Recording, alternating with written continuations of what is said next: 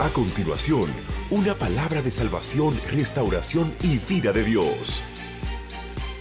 Con la pastora Yesenia Ten. Gracias, Señor Jesús. Aleluya. Oh, Santo. Aquí se siente la presencia de Dios de una manera especial. Y oramos al Señor para que también se sienta ahí en el lugar donde tú te encuentras en este momento. Así es que antes que nada yo quiero hacer una oración, una oración especial al Señor a tu favor, a favor de tu vida, a favor de tu casa, a favor de tu familia. Aleluya. Oh, Santo Jesús. Padre, gracias te damos por este día. Mm.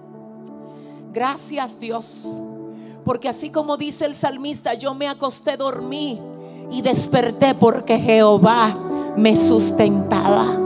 Gracias Espíritu Santo por tu sustento en la vida de cada uno de tus hijos. Gracias Dios por todas las cosas que en medio de este tiempo tú estás haciendo a favor nuestro, Padre.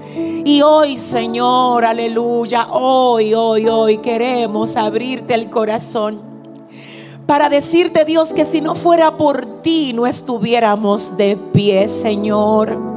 Padre, para agradecerte porque tus bondades y tus misericordias han sido incontables con cada uno de nosotros.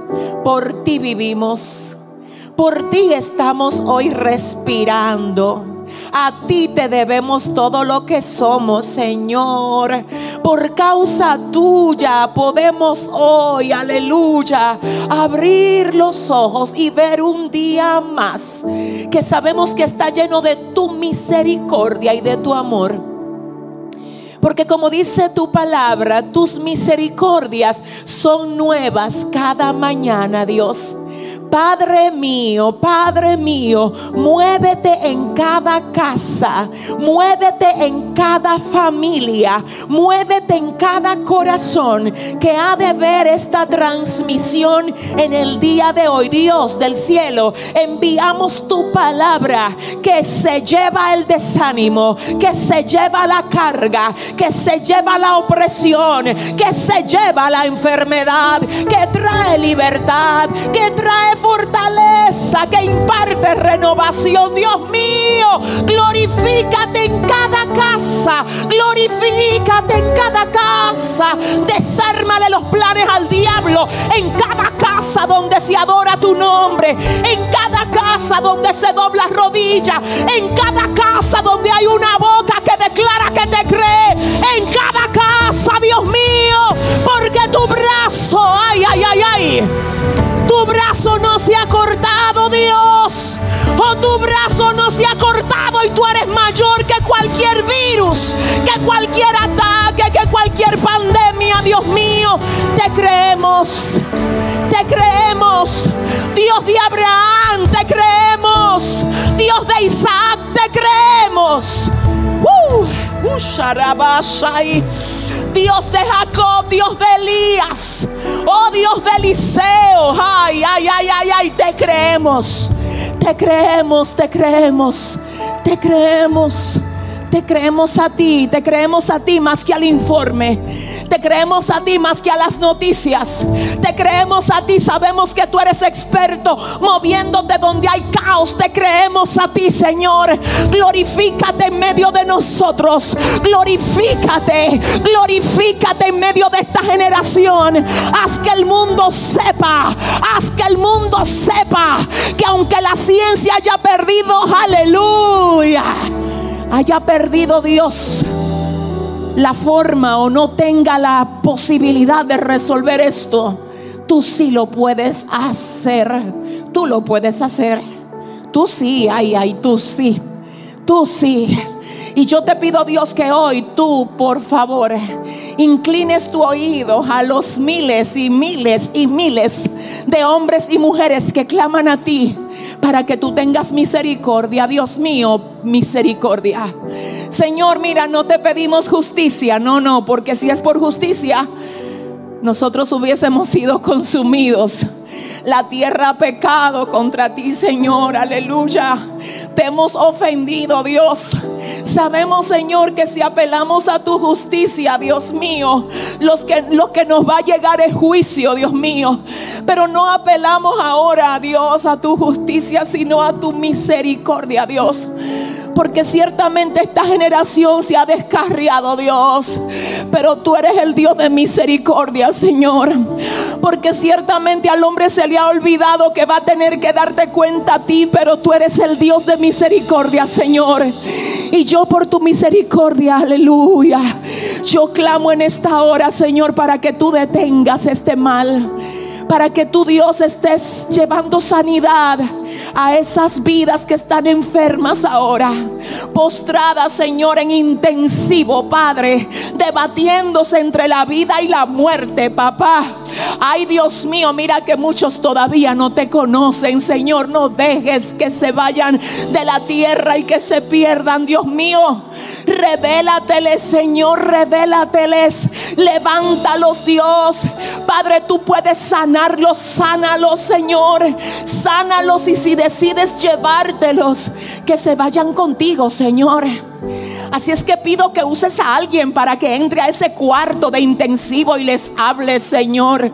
Usa al enfermero, usa al médico, usa, Señor, al que hace la limpieza para que le hable de ti. Señor, revélatele, revélatele. Llévale una palabra al corazón para que no se pierdan, Dios mío. Ten misericordia, Dios. Oh Padre, mismo yo oro para que seas tú fortaleciendo los médicos, Señor. Oh Señor, aleluya, a los enfermeros, a las enfermeras, a todos los que laboran día y noche, Señor, para hacer la respuesta física ante este mal, dale las fuerzas, cúbrelos, bendícelos, trabaja con su corazón, ayúdalos a reconocerte en medio de todo esto, Dios. Este es un día nuevo y asimismo creemos, Dios, que tu misericordia es nueva para tu tierra, porque esta es tu tierra, porque de Jehová es la tierra, su plenitud, el mundo y los que en él habitan.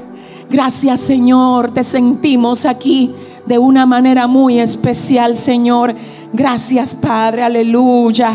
Sean todos, todos bienvenidos a este tiempo, wow, de ministración en la presencia del Señor, aleluya. Gracias, gracias por ser parte de nosotros. Gracias por conectarse a todo lo que el Señor hace desde esta congregación, que aunque ahora mismo está físicamente vacía, como sé que también están las demás, está llena de la gloria de Dios porque el mismo Dios que se mueve cuando la iglesia está llena de personas, se mueve cuando está vacía. Y le adoramos aunque esté vacía, porque sabemos que lo que hacemos aquí está también llegando a cada casa donde hay corazones necesitados en el día de hoy. Bienvenidos. Y quiero que si tú conoces a alguien que necesita hoy, lo pido por favor, recibir una palabra de Dios, llámale, llámale ahora y dile, corre, ve, conéctate, conéctate en el canal de YouTube y ve, recibe esta palabra que sé que va a edificar el corazón de muchos en el día de hoy. Si sabes de alguien que está enfermo, si sabes de alguien que está batido, que está triste, por favor, dile que se conecte y que venga a recibir el pan que el Señor trae para nuestros corazones en la mañana de hoy. Sean todos bienvenidos. Para iniciar, yo quiero que busquemos el libro de Primera de Reyes, capítulo 17. Primera de Reyes, capítulo 17, del verso 8 en adelante. Y esta palabra la vamos a leer en el nombre del Padre, del Hijo y del Espíritu Santo. Primera de Reyes 17, 8 en adelante dice así.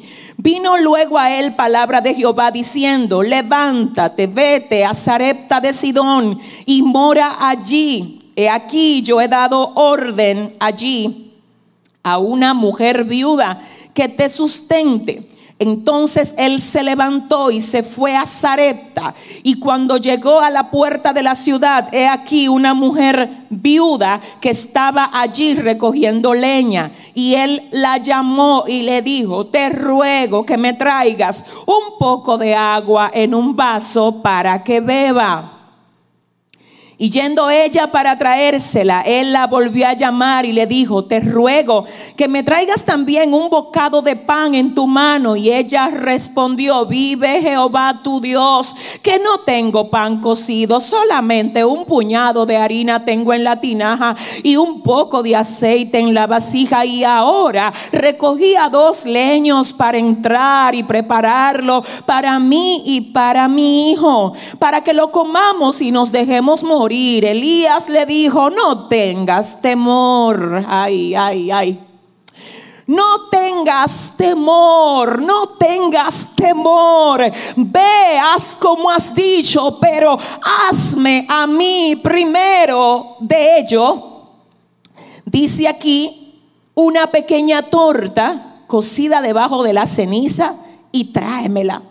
Y después harás para ti y para tu hijo ¿Por qué Jehová Dios de Israel ha dicho así? Hmm. ¿Por qué Jehová Dios de Israel ha dicho así? La harina de la tinaja no escaseará, ni el aceite de la vasija disminuirá hasta el día en que Jehová haga llover sobre la faz de la tierra.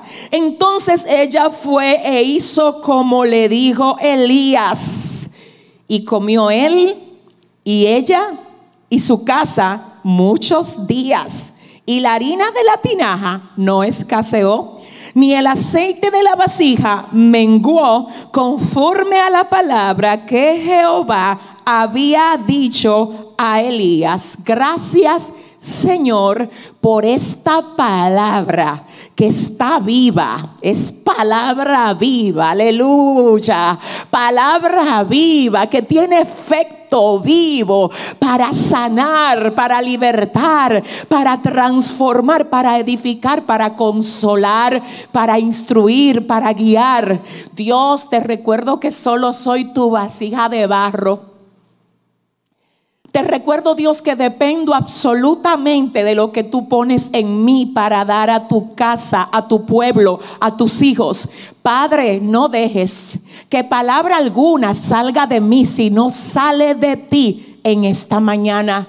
Haz como tú sabes otra vez y a ti, solo a ti te vamos a dar toda la gloria y toda la honra, amado Rey. Gracias Señor, amén y amén. Gloria a Dios. Vamos a estar ministrando bajo el tema, así ha dicho Jehová. Así ha dicho Jehová. Gloria a Dios. Yo quiero iniciar esta palabra porque de verdad que Dios me la dio ayer. Ayer mientras yo estaba estudiando la Biblia, eh, me tocó leer esto y chocó mi espíritu de una manera muy especial. Entonces entendí que Dios me estaba dando el mensaje que Él quiso que yo venga a transmitir en su nombre para el corazón de todos ustedes. Y quiero decirles que lo primero que a mí me llamó a la atención acerca de este pasaje es que el capítulo 17 inicia de una manera bastante interesante. Inicia diciendo que aparece Elías de la nada. Nadie sabe la genealogía de Elías porque no se conoce nada de quién es su papá ni de quién es su mamá. No se sabe nada de si tiene hermanos, si era pobre, rico. Nada se sabe de Elías. Tampoco se conoce si se graduó o no. Nadie nunca supo quién lo crió, cómo lo criaron. Solo nos dice el capítulo 17 de Primera de Reyes que en medio de la rebeldía del pueblo de Israel, el Señor levanta a uno llamado Elías para que vaya y se entre al palacio del rey Acab y le diga, así dice Jehová. Ahora, ¿cuál era la situación que estaba aconteciendo en ese momento? Es necesario para entenderlo hacer una base en cuanto al texto. Y la base es la siguiente, señores. Recordemos que el Señor utiliza a David para que reine en el pueblo. El trono de David lo hereda Salomón. ¿Y qué pasa entonces cuando Salomón muere? Hereda el trono el hijo de Salomón que se llamaba Roboán. Pero bajo el reinado de Roboán, el reino se divide en dos, en reino de Judá y en reino de Israel. Roboán se queda en la parte de Judá. Jeroboán se queda reinando o liderando a la parte de Israel. Es la parte de Israel la que tiene un descarrilamiento en este pasaje. Es la parte del pueblo que dice la palabra que cuando se divide, oiga bien, tiene una situación interesante y es que uno de sus reyes, específicamente el rey Acab, se casa con una inconversa o con una que no era parte del pueblo, con una de las mujeres que el Señor había dicho, no se me liguen a mujeres de otras naciones, porque si se ligan con ellas van a terminar haciendo lo que hacen las costumbres de ellas. Acab desobedeció al mandato y dice la palabra que se casa con una princesa llamada Jezabel. Lo primero que hace Jezabel cuando se casa con Acab es que trae sus ídolos al lugar donde Dios había dicho que no quería que adoraran ídolos. My God. Ese es el peligro de tú mezclarte con personas que no tienen conocimiento ni entendimiento del tipo de adoración que Dios espera que tú le des. Cuando tú te vayas a unir a alguien, asegúrate de que sea para iluminarlo con la luz que tú tienes, no para que esa persona apague la luz que el Señor ha dicho que tú eres. En otras palabras, te tengo que decir que hoy Dios le viene a recordar a alguien, no me hagas alianza con yugo desigual.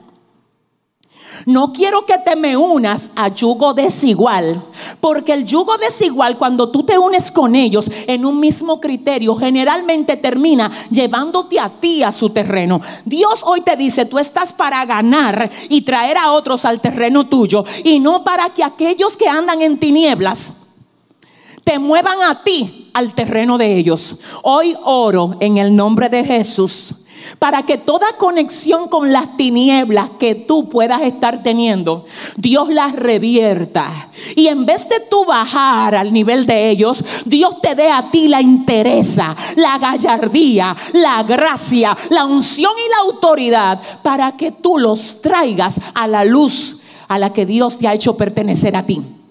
Acab se une con Jezabel y dice la palabra que en, ese, en esa unidad, en ese matrimonio, comienza aquella mujer a insertar, no solo en la casa, no solo en, su, en el palacio donde ellos operaban, sino en toda la nación de Israel, ella comienza a insertar el culto a Baal. ¿Quién era Baal? Baal era un dios pagano que se entendía que era el responsable de hacer que la lluvia descendiera. Si en Israel no había lluvia, entonces no había forma de sustentar la ganadería ni de sustentar la agricultura. Así es que se entendía que Baal era el Dios que hacía producir la lluvia. Cuando Jezabel inserta el culto a Baal, toda la nación se desvió creyendo que él era el que había que adorar porque él era el que hacía que la lluvia descendiera para que la agricultura se mantuviera y para que la ganadería se mantuviera. Pero aparece Elías del cual la Biblia no dice absolutamente nada, solo que viene de Tisbe una aldea, y yo quiero que usted oiga, esto está poderoso y tremendo. Dice que Tisbe era una aldea de Galat. Y acerca de Elías solamente dice, y aparece Elías Tisbita. Ya. Y cuando aparece Elías Tisbita, va donde Acab el rey y le dice, así te dice Jehová. Oye lo que vengo a decirte de parte de Dios porque vengo de reunirme con Él. Siento a Dios. No hay una cosa que te, des que te dé a ti, perdón, más valentía que tú reunirte con Dios.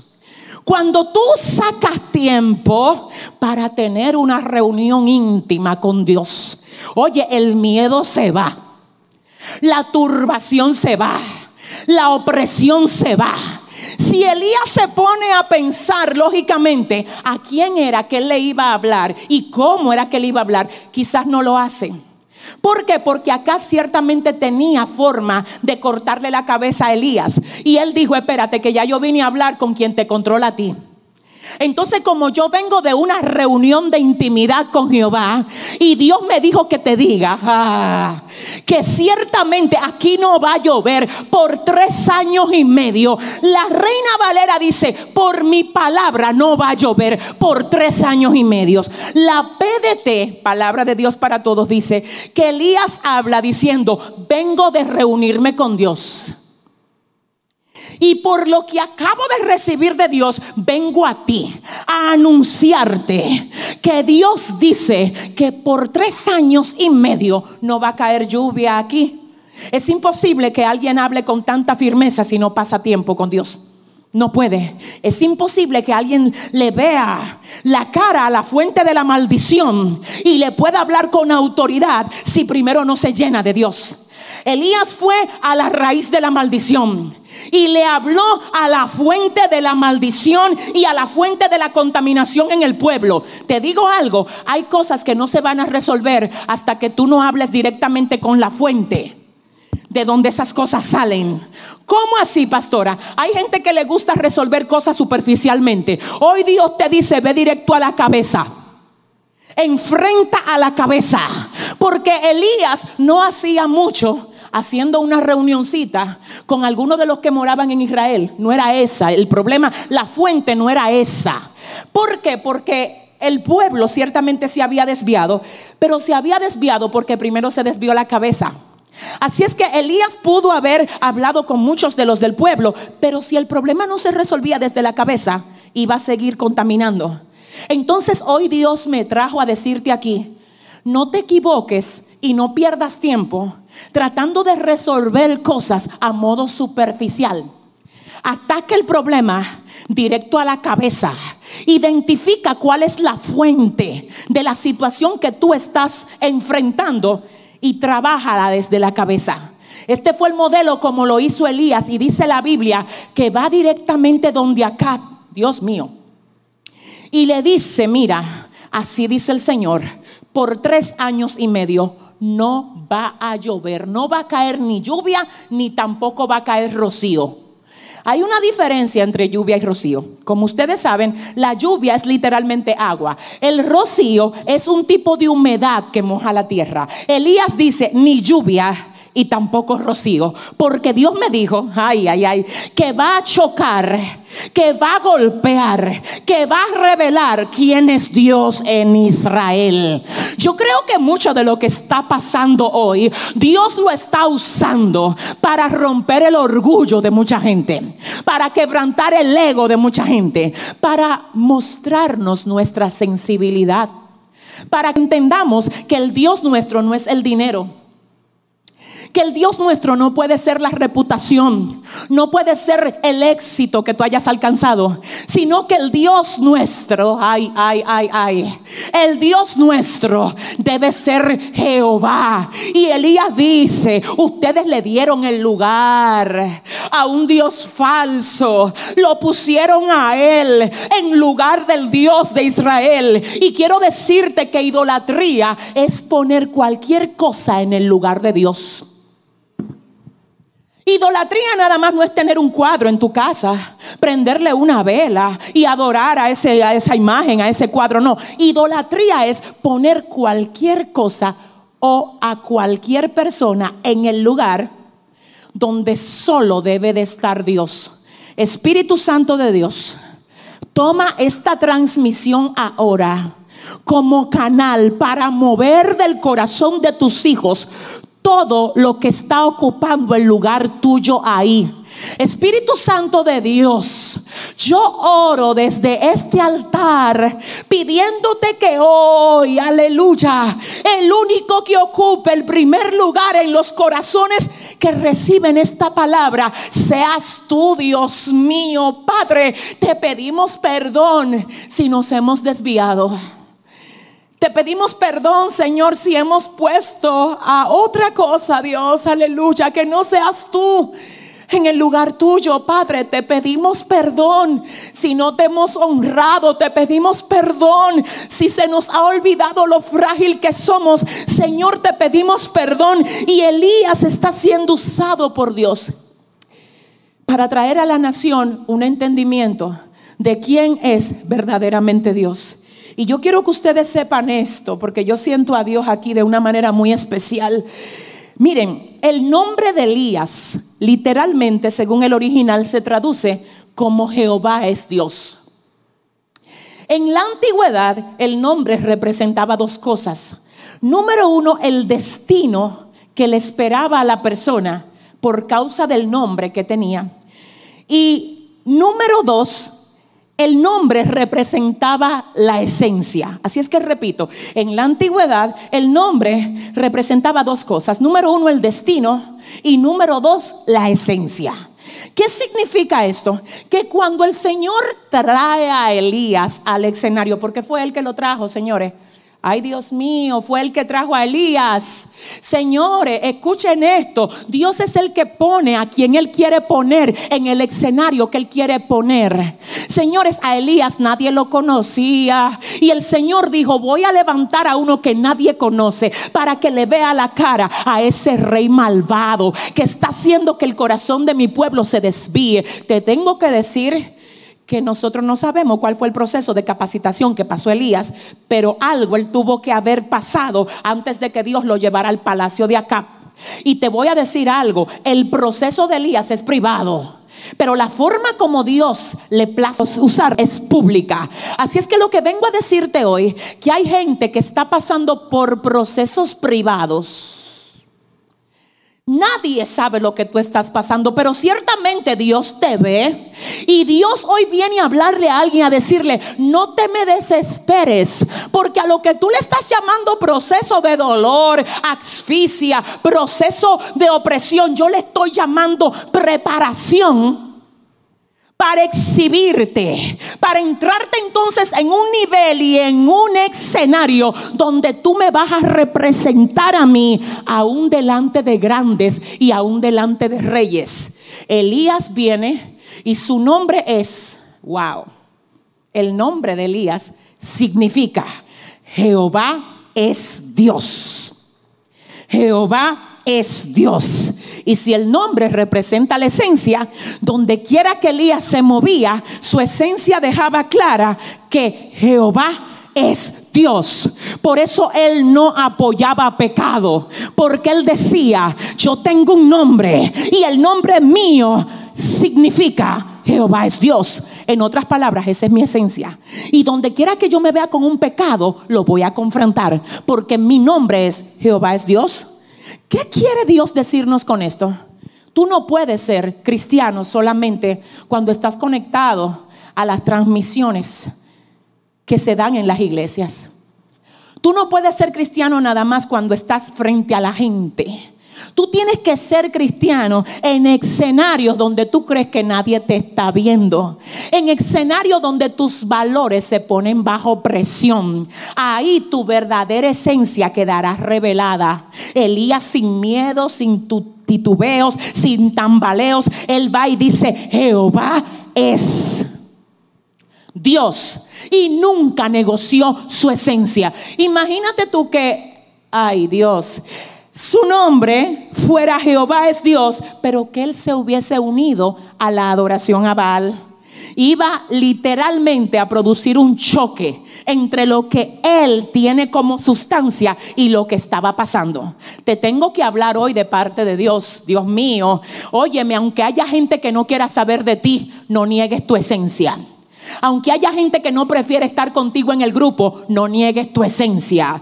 Los que te quieran rechazar por causa de tu servir a Dios, que te rechacen. No niegues tu esencia. Elías dijo, no me importa caerle bien al rey. Yo lo que vengo a decir aquí, lo vengo a decir de parte de Jehová. Y vengo a hablar sin miedo, aclarándote a ti, Val aclarándote a ti, Jezabel, aclarándote a ti, Acab, que Jehová me ha dicho que aquí no va a llover por tres años y medios. Ahora, ¿qué pasa con esto? Esa sequía, señores, y quiero que usted oiga, esa sequía cayó sobre todo Israel. Esa sequía afectó también a la gente de Dios que estaba en Israel, porque había gente de Dios en Israel. Porque acerca de esto, en una ocasión Elías le dice a Dios, solo yo he quedado aquí en Israel que no se ha contaminado. Y el Señor le dice, no, Elías, no te equivoques. Yo tengo todavía siete mil que no han doblado rodillas delante de Baal. ¿Qué significa esto? Que verdad había sequías, pero habían rodillas dobladas. ¿Qué significa esto? Que en medio de toda sequía, a través de los tiempos, Dios ha tenido profetas, Dios ha tenido siervos y siervas que no se desconectan de Él. Siento a Dios, porque es que si lo que tú sientes por Dios solo puede mantenerse mientras todo va bien, no es auténtico perdóname, no es auténtico. El verdadero amor que nosotros sentimos hacia Dios queda revelado cuando todo se cae a pedazos y usted sigue diciendo, mi alma está pegada a ti, Señor. Oh Señor, en tus manos están mis tiempos, dijo el salmista. Es que esto no te agarró de sorpresa a ti. Y yo sé que en tus manos están mis tiempos. Y quiero hacer una pausa aquí. Me disculpo de antemano si ofendo a alguien. Pero hay gente que cree que cuando el Señor manda juicio a la tierra, los juicios de Dios, de algún modo también, de algún modo también, no nos afectan a nosotros. ¿Sabes por qué nos afectan? Porque vivimos aquí en el planeta. Ahora, ¿qué es lo que pasa? Es ese juicio lo que va a dejar claro quién es de Dios y quién estaba jugando a ser de Dios. ¿Quién es de Dios y quién realmente estaba aquí por los beneficios que Dios da? Entonces yo vengo a decirte que en medio de las sequías, de la sequía, en Israel habían siete mil profetas que no habían doblado rodilla delante de Baal. Elías ha predicho que no va a llover por tres años y medio. Y algo que me llama la atención es que el Señor dice, bueno, Elías, tú vas a ver la sequía, tú vas a estar en medio de la sequía.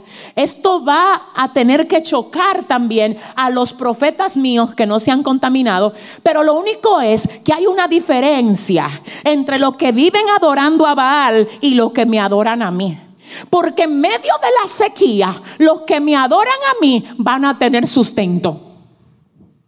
Se van a ver con la sequía, pero la sequía no los va a matar. Siento a Dios, siento a Dios. Y quizás usted me va a decir, ajá, ¿y por qué el coronavirus está matando a tantos pastores, a tantos ministros? Bueno, te digo a quién está matando el coronavirus. A quien Dios dijo, me lo llevo ya porque terminó su asignación aquí. Pero te digo, mira, te digo que si tú estás asignado para los próximos años, para las próximas décadas en esta tierra, el coronavirus, aunque te dé, a ti no te va a matar, porque tú no te vas de la tierra cuando el coronavirus quiera.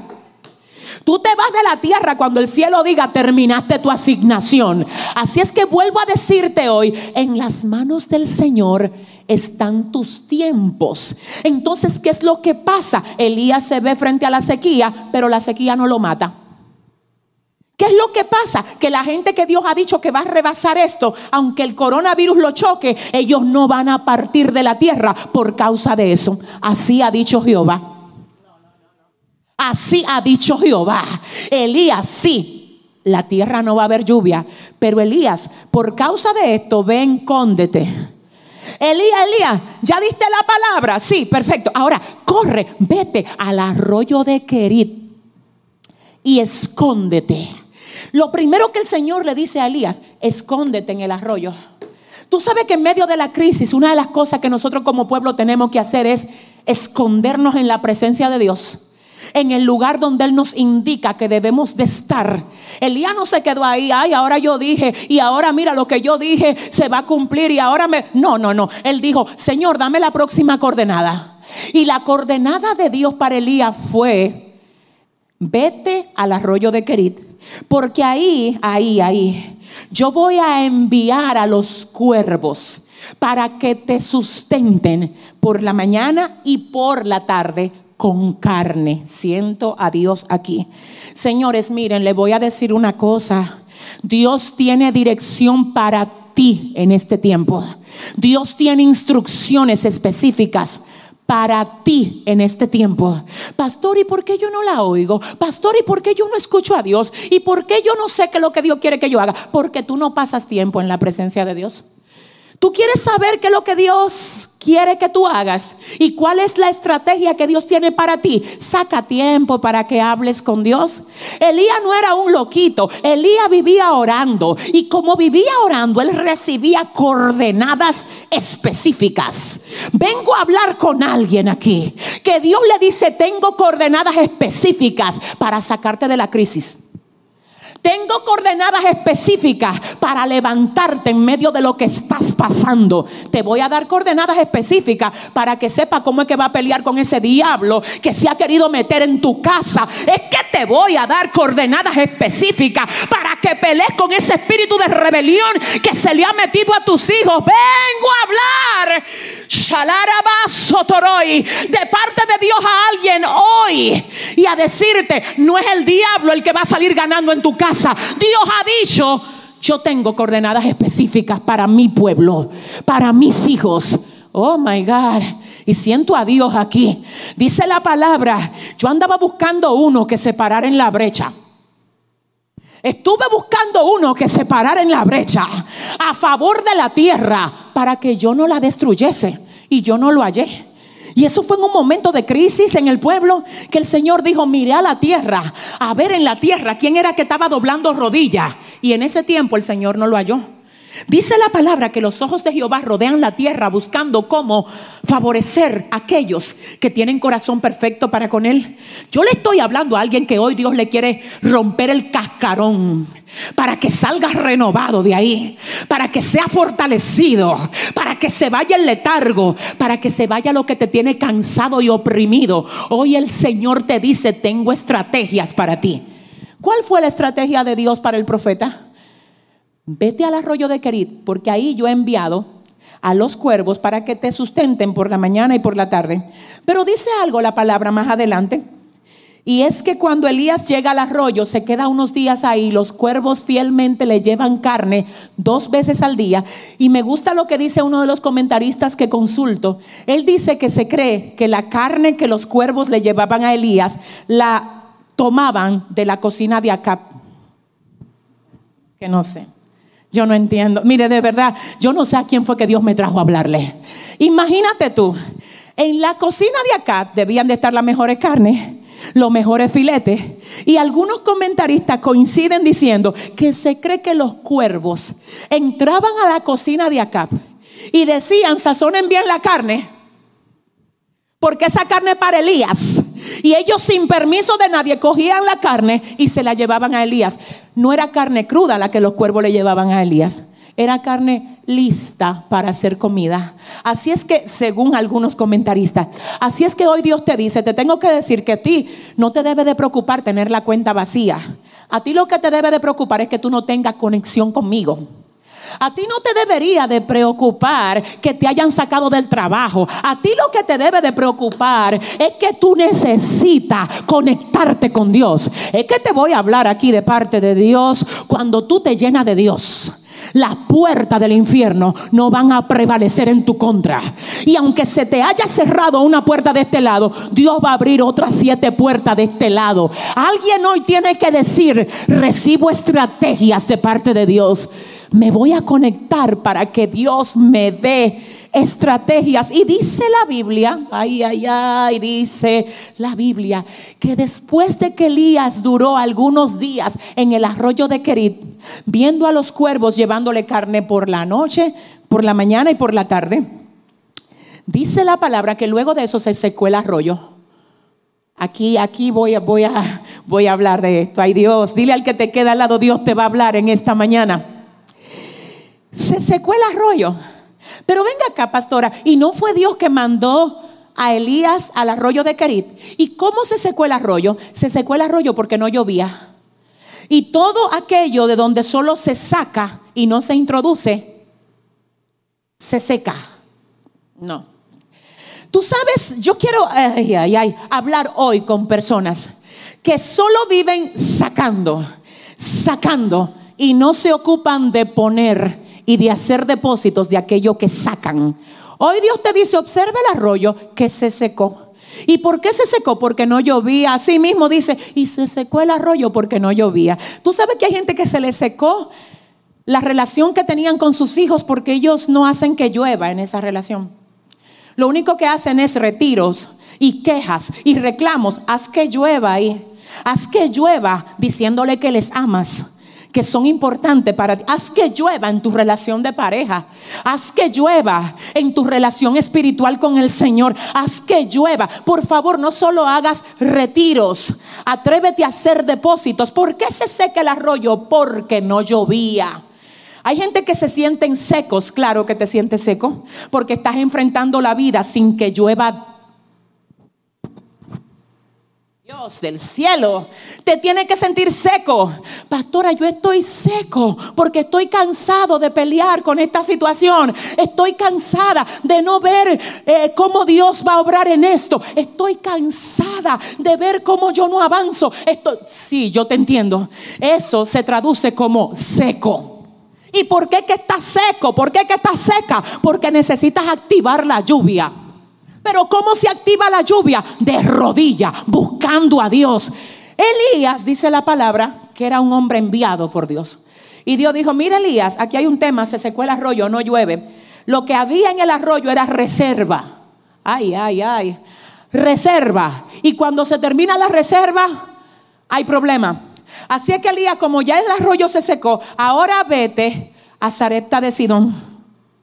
Porque ahí yo le he dado orden a una viuda para que te sustente. Siento a Dios. Yo voy a repetir eso. El Señor le dice a Elías cuando se seque el arroyo de Kerit, vete ahora a Zareta de Sidón, porque ahí yo le he dado orden a una viuda para que te sustente. Señores, en Israel había una crisis grandísima. Señores, pero por encima de la crisis, el hecho de ser viuda en Israel representaba un desamparo, representaba carencia, representaba pobreza. Esta mujer tiene dos situaciones, no solo la situación general que está pasando por causa de la sequía, sino también la situación personal que ella es viuda no tiene comida, no tiene quien la sustente. Y a mí me llama la atención ver lo que dice la palabra, que el Señor dice, vete a Zareta de Sidón, porque ahí yo le he dado orden a una viuda para que te sustente. Fíjate cómo no es el profeta el que decide para dónde va. Es el Dios del profeta que decide para dónde lo va a llevar. Ay, que yo no sé con quién estoy hablando. Hay gente que se ponen a hacer planes y no incluyen a Dios en sus planes. Dice el Señor, yo no quiero que tú estés haciendo planes a lo loco. Yo tengo un plan para usted. Usted es hijo, usted no es huérfano, usted tiene padre. Involucre a su padre en sus planes. Los planes de Dios son mejores que tus planes para ti. Ah, es más, te voy a decir una cosa. Hay momentos que tú deberías de agradecer a Dios porque tus planes no salieron como tú querías que salieran. Porque el hecho de Dios no dejar que tus planes salieran como tú querías que salieran, significa que los planes que Él tiene contigo son mejor que los que tú tenías. Y le vengo ahora a hablar a alguien aquí que oye este mensaje y a decirte, tú no debes de sentirte mal porque tus planes se descompusieron. Porque yo fui el que permití que las cosas no salieran como tú las planificaste. Porque tengo un plan mejor para ti. ¿Tú te crees que Dios cuando se seque el arroyo no tiene más fuente para darle a sus hijos? Vamos a observar lo que pasa aquí. El arroyo se seca y Dios le dice a Elías, muchacho, cuidado si te turba por lo que tú ves. Porque antes de que esto se secara, ya yo hablé con una viuda en Zarecta de Sidón para que te sustente. Ahora, yo lo que quiero que usted me ayude a ver aquí, siervo y sierva de Dios, es el estilo que el Señor tiene para hacer las cosas. Señores, miren, de hecho el libro de Lucas capítulo 4, en los versos 25 y 26, Jesús habla diciendo, había muchas viudas en Sarepta de Sidón, pero a una, a una fue enviado Elías. Y yo digo, wow, y mira que esto es profundo y es interesante, porque el Señor Jesús habla en el libro de Lucas diciendo, había muchas viudas, pero no todas calificaban para lo que el Señor quería hacer con Elías, porque para calificar tenía que ser una mujer en crisis, pero no solamente en crisis, sino viuda, no solamente viuda, porque había muchas viudas, sino que solamente le quedara un poquito. ¿Un poquito de qué? Un poquito de harina y un poquito de aceite. Y el Señor anda buscando gente ahora mismo en la tierra que solo le quede un poquito o que quizás no le quede nada. Y ahí es que hoy Él quiere llegar a decir es que tú no vas a morir. Es que esta palabra llegó a ti hoy para decirte, hey. La leña que tú estabas recogiendo para cocer la torta de harina, para echarte a morir, esa no es leña de muerte. Esa es leña de alimentar al profeta. Porque cuando tú le des al profeta, la harina y el aceite van a ser multiplicados. Hay algo aquí que pasa y yo no lo puedo dejar de resaltar. Señores, se mueve Elías, se mueve Elías. Ay, Dios mío, se mueve Elías. El Señor le dice, vete a Sarepta de Sidón que ahí Elías, yo le di orden a una viuda de que te sustente. En ningún momento Elías dice, ¿quién que me va a sustentar? Una viuda, él no, él no pregunta nada. Él va y hace lo que Dios le dijo que hiciera. Tú sabes que yo admiro a Elías por eso. Y yo admiro la gente que se atreve a creerle a Dios sin cuestionarlo. Tú sabes lo que está chocando mucho con que Dios haga cosas grandes en esta generación. Que esta generación depende mucho de la lógica del entendimiento, de lo que ellos calculan, de lo que ellos ven, de lo que es posible según ellos. Ay, Padre, rompe todo espíritu de lógica hoy que quiere echar pulso con lo sobrenatural de la fe. Elías recibe la palabra y él no cuestiona a Dios. Él dice, ah, una viuda, ah, en Sarepta de Sidón, pues para allá voy. Hoy el Señor te está dando un mandato, ¿cuál es? Tú sabes que hay gente que Dios le está dando mandato en este tiempo. Y ellos, wow, Padre, por estar mirando la lógica, no están haciendo lo que Dios le está diciendo que hagas. Aquella, aquella mujer estaba recogiendo leña. Elías se mueve a Sarepta de Sidón y le encuentra recogiendo la leña. Y yo quiero que ustedes oigan esto. Dice que cuando Elías llega, le encuentra a ella ocupada recogiendo la leña, pero hay algo aquí que yo quiero que ustedes entiendan. ¿Cómo Elías sabía que esa mujer que estaba recogiendo la leña era la viuda que el Señor había dicho que iba a usar? ¿Cómo fue que él se dio cuenta? Hay dos formas. Número uno, en Israel las viudas tenían una vestimenta que hablaba de su condición. Las viudas se vestían de tal manera que si usted la veía de lejos, usted podía decir, ahí viene una viuda, porque ellas tenían una vestimenta distinta a la que tenían las mujeres con marido. Así es que Elías ve la ropa y dice, ahí hay una viuda. Pero él pudo haber dicho, espérate, ¿y si no fue esa la viuda? Ahí voy a lo número dos. Elías, además de ver la mujer vestida de viuda, él dijo, si yo me le acerco a esta mujer, y mi corazón se activa. Y si yo siento que estoy frente a la respuesta que Dios ha dicho que tenía preparada para mí, yo me voy a conectar con eso. Siento a Dios. Tú sabes que hay momentos donde tú te ves de frente con la promesa y tú sientes que tu corazón se conecta. Y nadie te tiene que estar hablando mucho. Es que no es eso, es que ya tú hablaste con Jehová. Entonces, como Jehová te dijo, esa orden, ese código se queda ahí activo.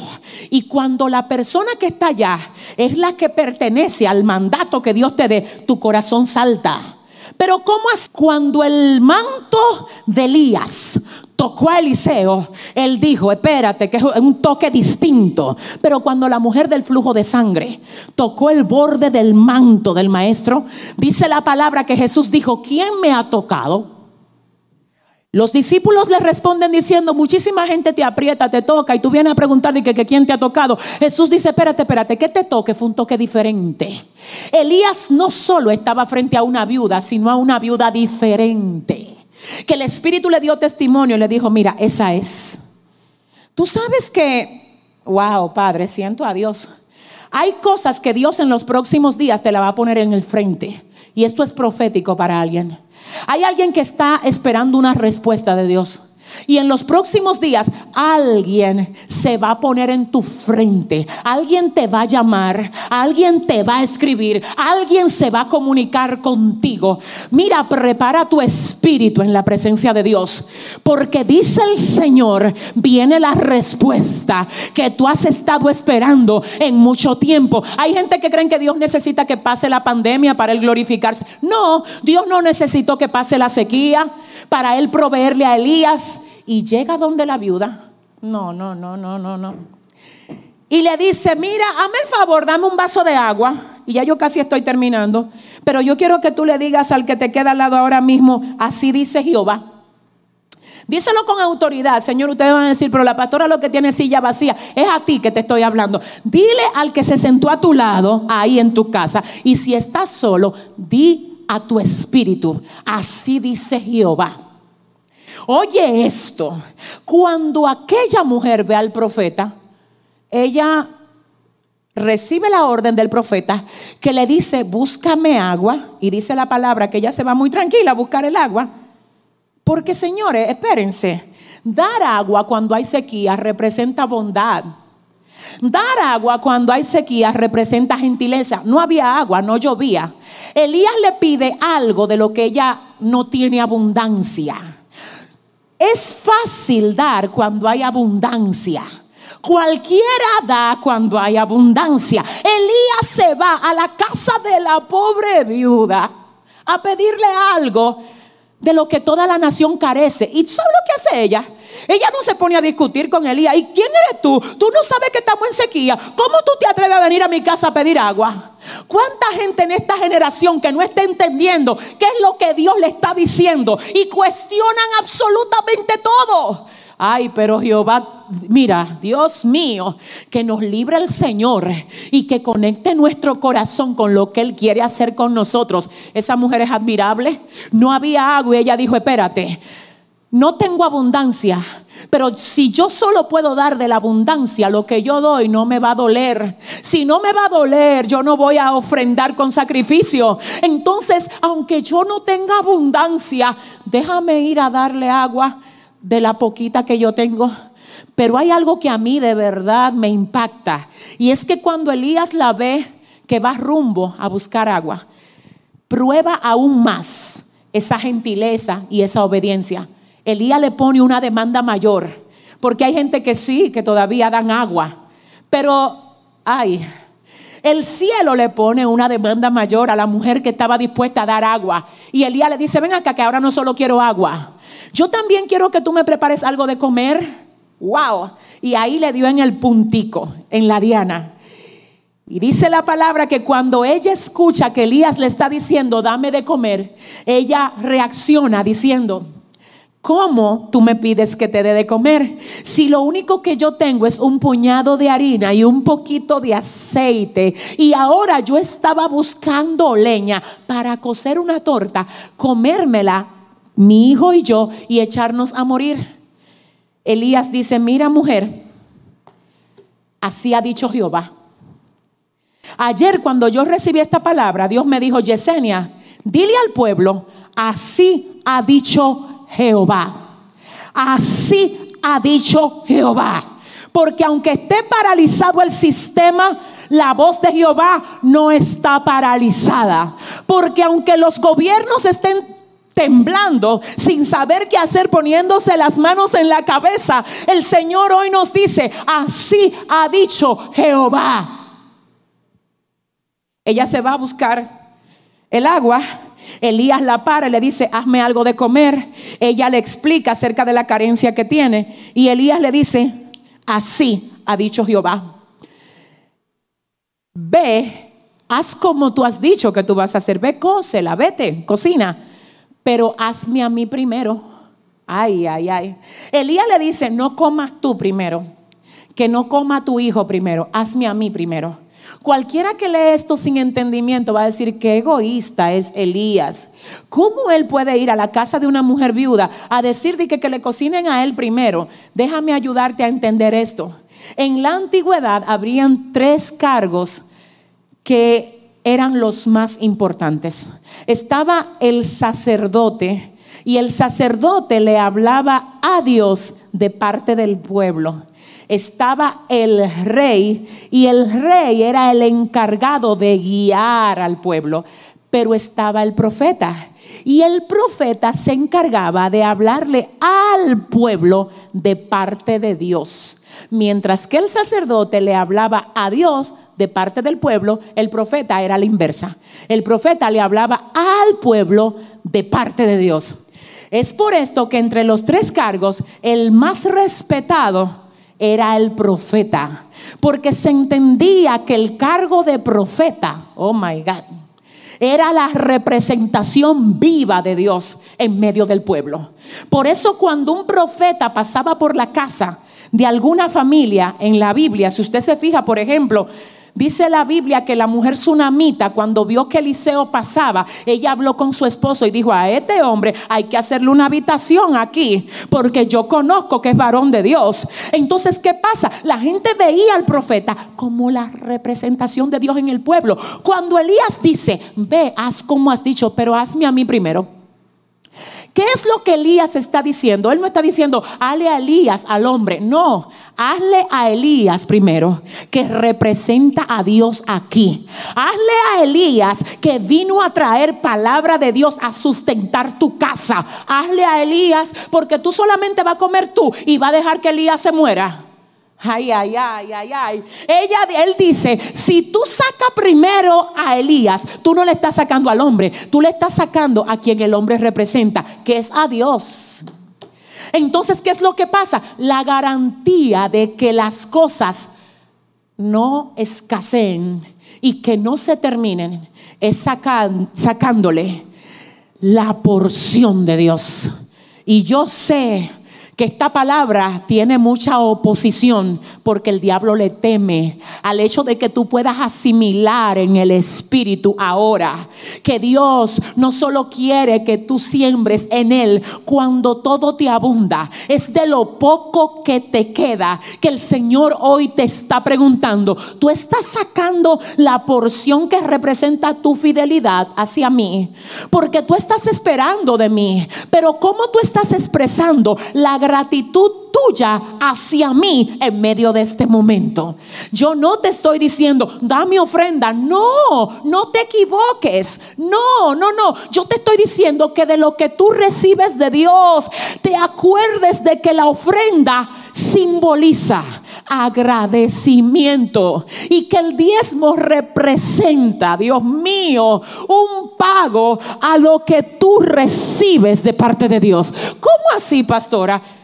La Biblia habla de pagar los diezmos, pero habla de dar ofrenda. ¿Qué significa esto? Mucha gente ahora va a estar diciendo, ay, pero ¿cómo se atreven a hablar de ofrenda? Ay, pero ¿cómo? Yo no te estoy diciendo que ofrendes aquí. No, el Señor nos va a sustentar, aunque sea con los cuervos. Ahora yo te estoy diciendo que a la iglesia a la que tú perteneces, te acuerde de serle fiel en este tiempo. Elías fue donde la viuda en escasez y le dijo, ¿tú sabes qué es lo que va a garantizar que a ti no se te termine la harina ni el aceite? Que tú le saques a Dios primero. Te estoy diciendo, si a ti te llegó una ración a tu casa, sácale una ofrenda representativa de esa ración a Dios. ¿Cómo así? ¿Dios se la va a comer? No, pero hay alguien que necesita como tú. Y cuando tú te atreves a tomar una ofrenda de todo lo que Dios te da, tú estás ocupando el lugar de la fe y estás actuando como actuó la viuda de Zareta. ¿Cómo así? Ella dijo, si le saco, ya entendí la clave. La clave aquí es que yo le saque a Dios primero porque si yo cierro la brecha de infidelidad y aunque no tengo mucho, le soy fiel a Jehová, wow, Dios va a comprometerse conmigo y Él va a hacer que en mi casa no falte la harina y que no falte el aceite. ¿Qué hizo la mujer? Ella hizo lo que Elías le dijo.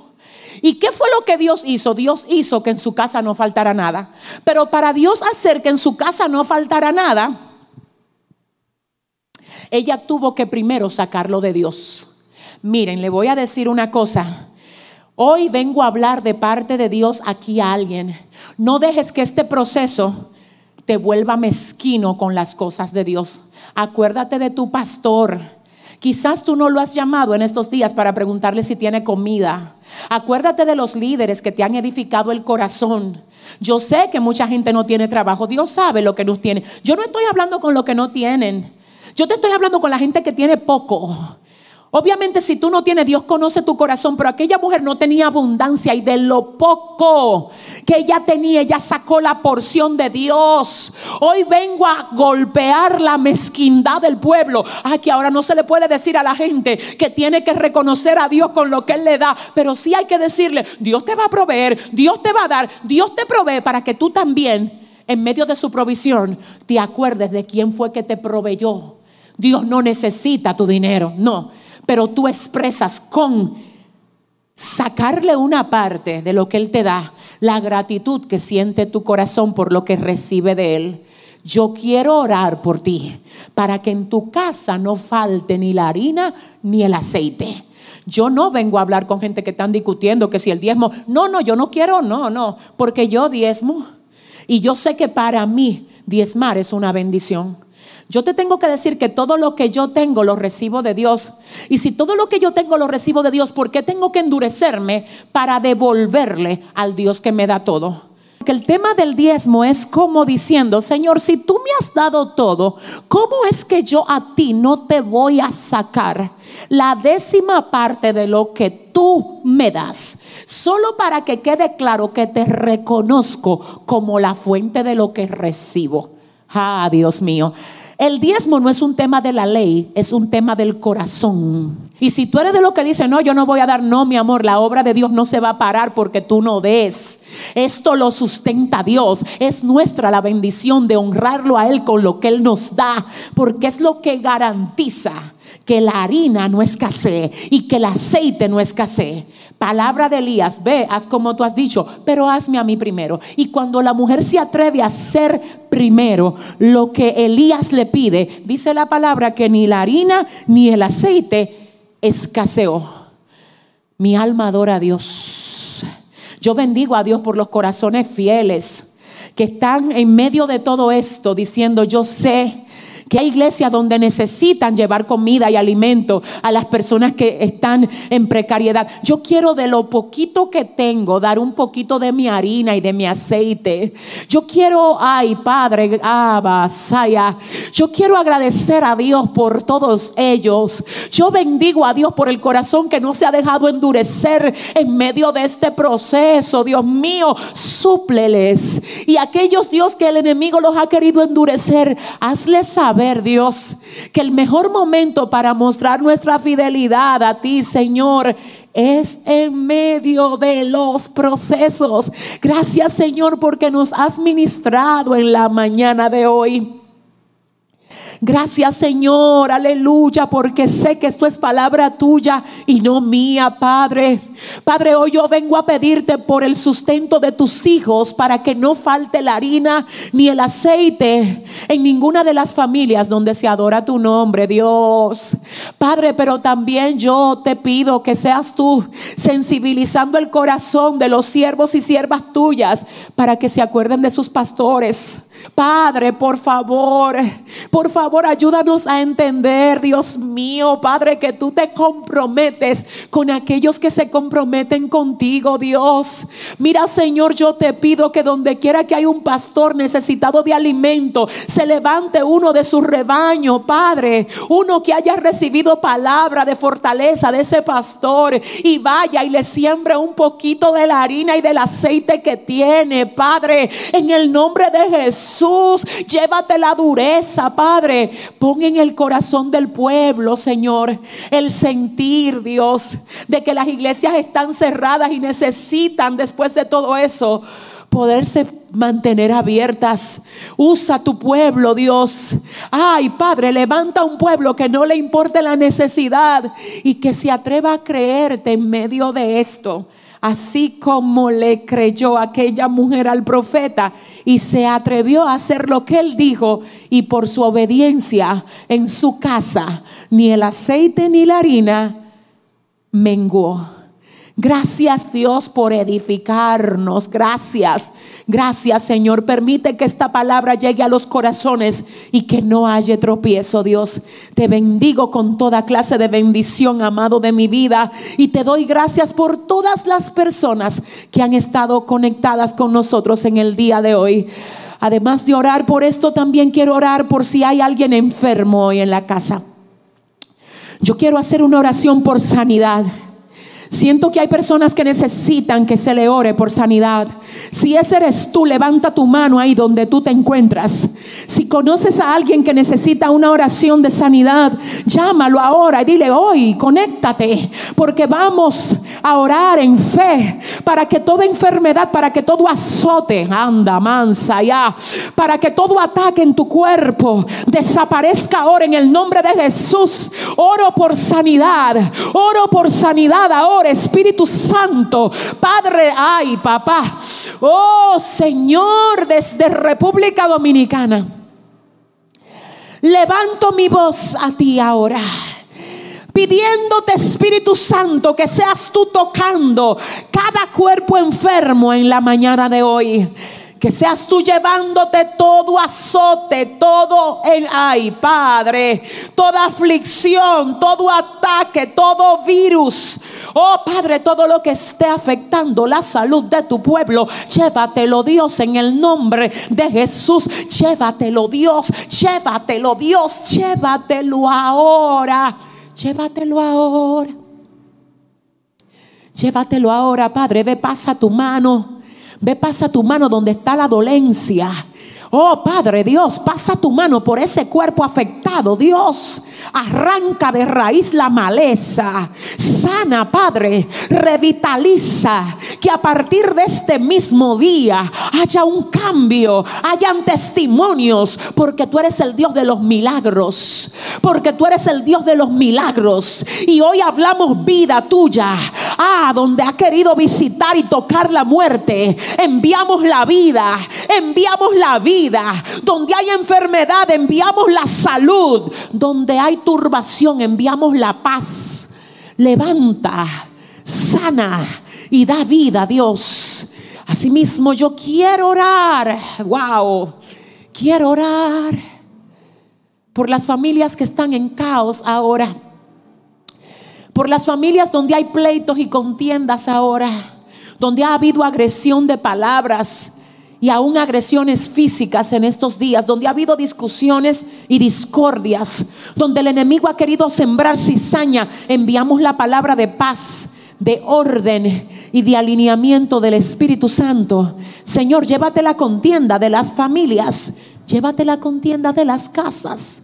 Llévate la contienda, Padre, sana, sana la relación entre esposos, entre padres e hijos Ay, ay, ay, entre padres e hijos, entre hermanos, Dios.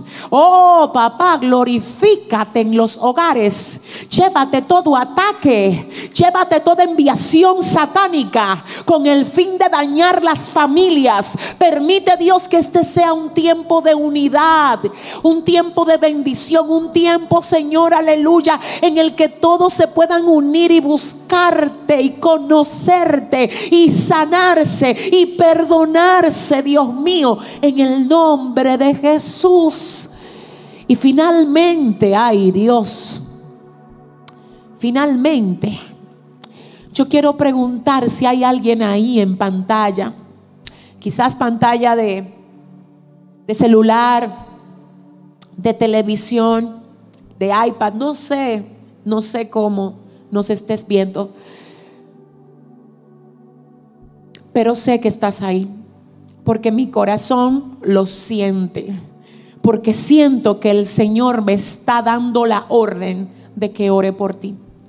Y específicamente me estoy dirigiendo ahora a personas que necesitan acercarse a Dios, a personas que necesitan hoy abrirle la puerta de su corazón a Jesús como su Señor y su Salvador.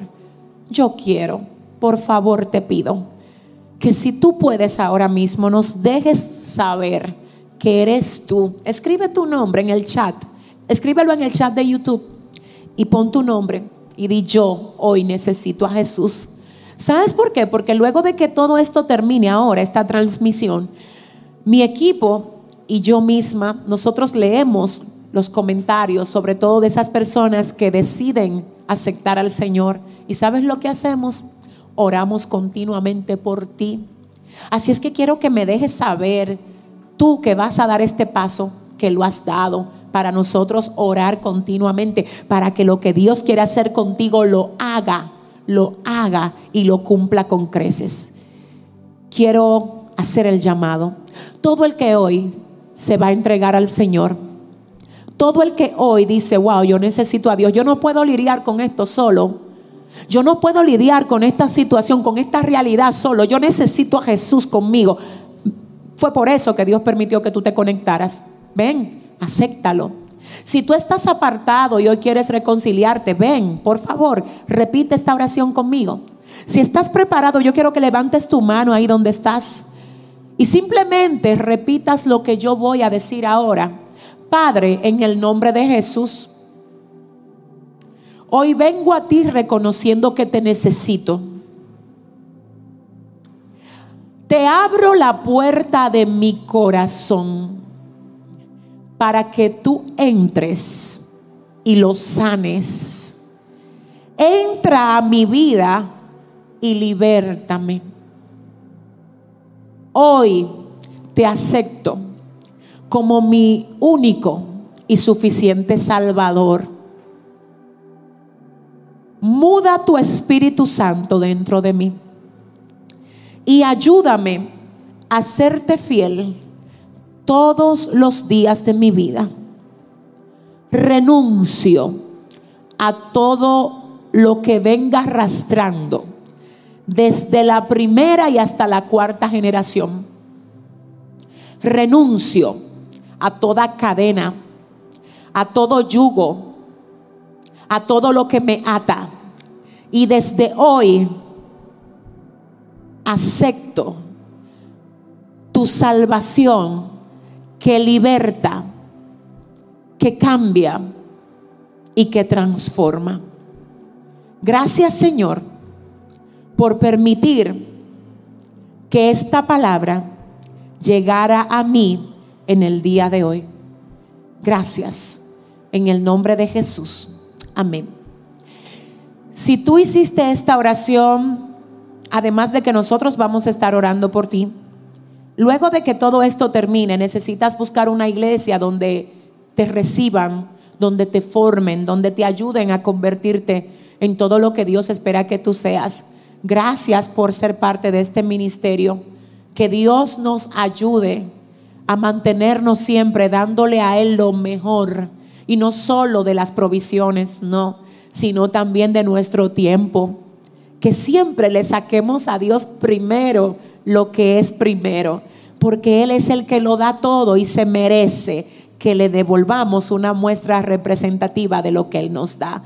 Así es que también de nuestros dones, de nuestro tiempo, de nuestros talentos, de todo lo que Él nos da, tenemos que sacar para devolverle a Él primero. Los amo muchísimo y desde aquí les envío un fuerte abrazo. Será hasta mañana donde venimos a cerrar la serie que hemos estado desarrollando ya por varias semanas acerca de la enseñanza que nos dan ciertos animalitos de la Biblia. Mañana es el cierre y venimos con una palabra wow que yo sé que va a edificar de manera muy especial tu corazón. Así es que no dejes de conectarte con nosotros en nuestras acostumbradas series bíblicas de cada lunes. Dios me les bendiga a todos. Será hasta la próxima. Bye bye.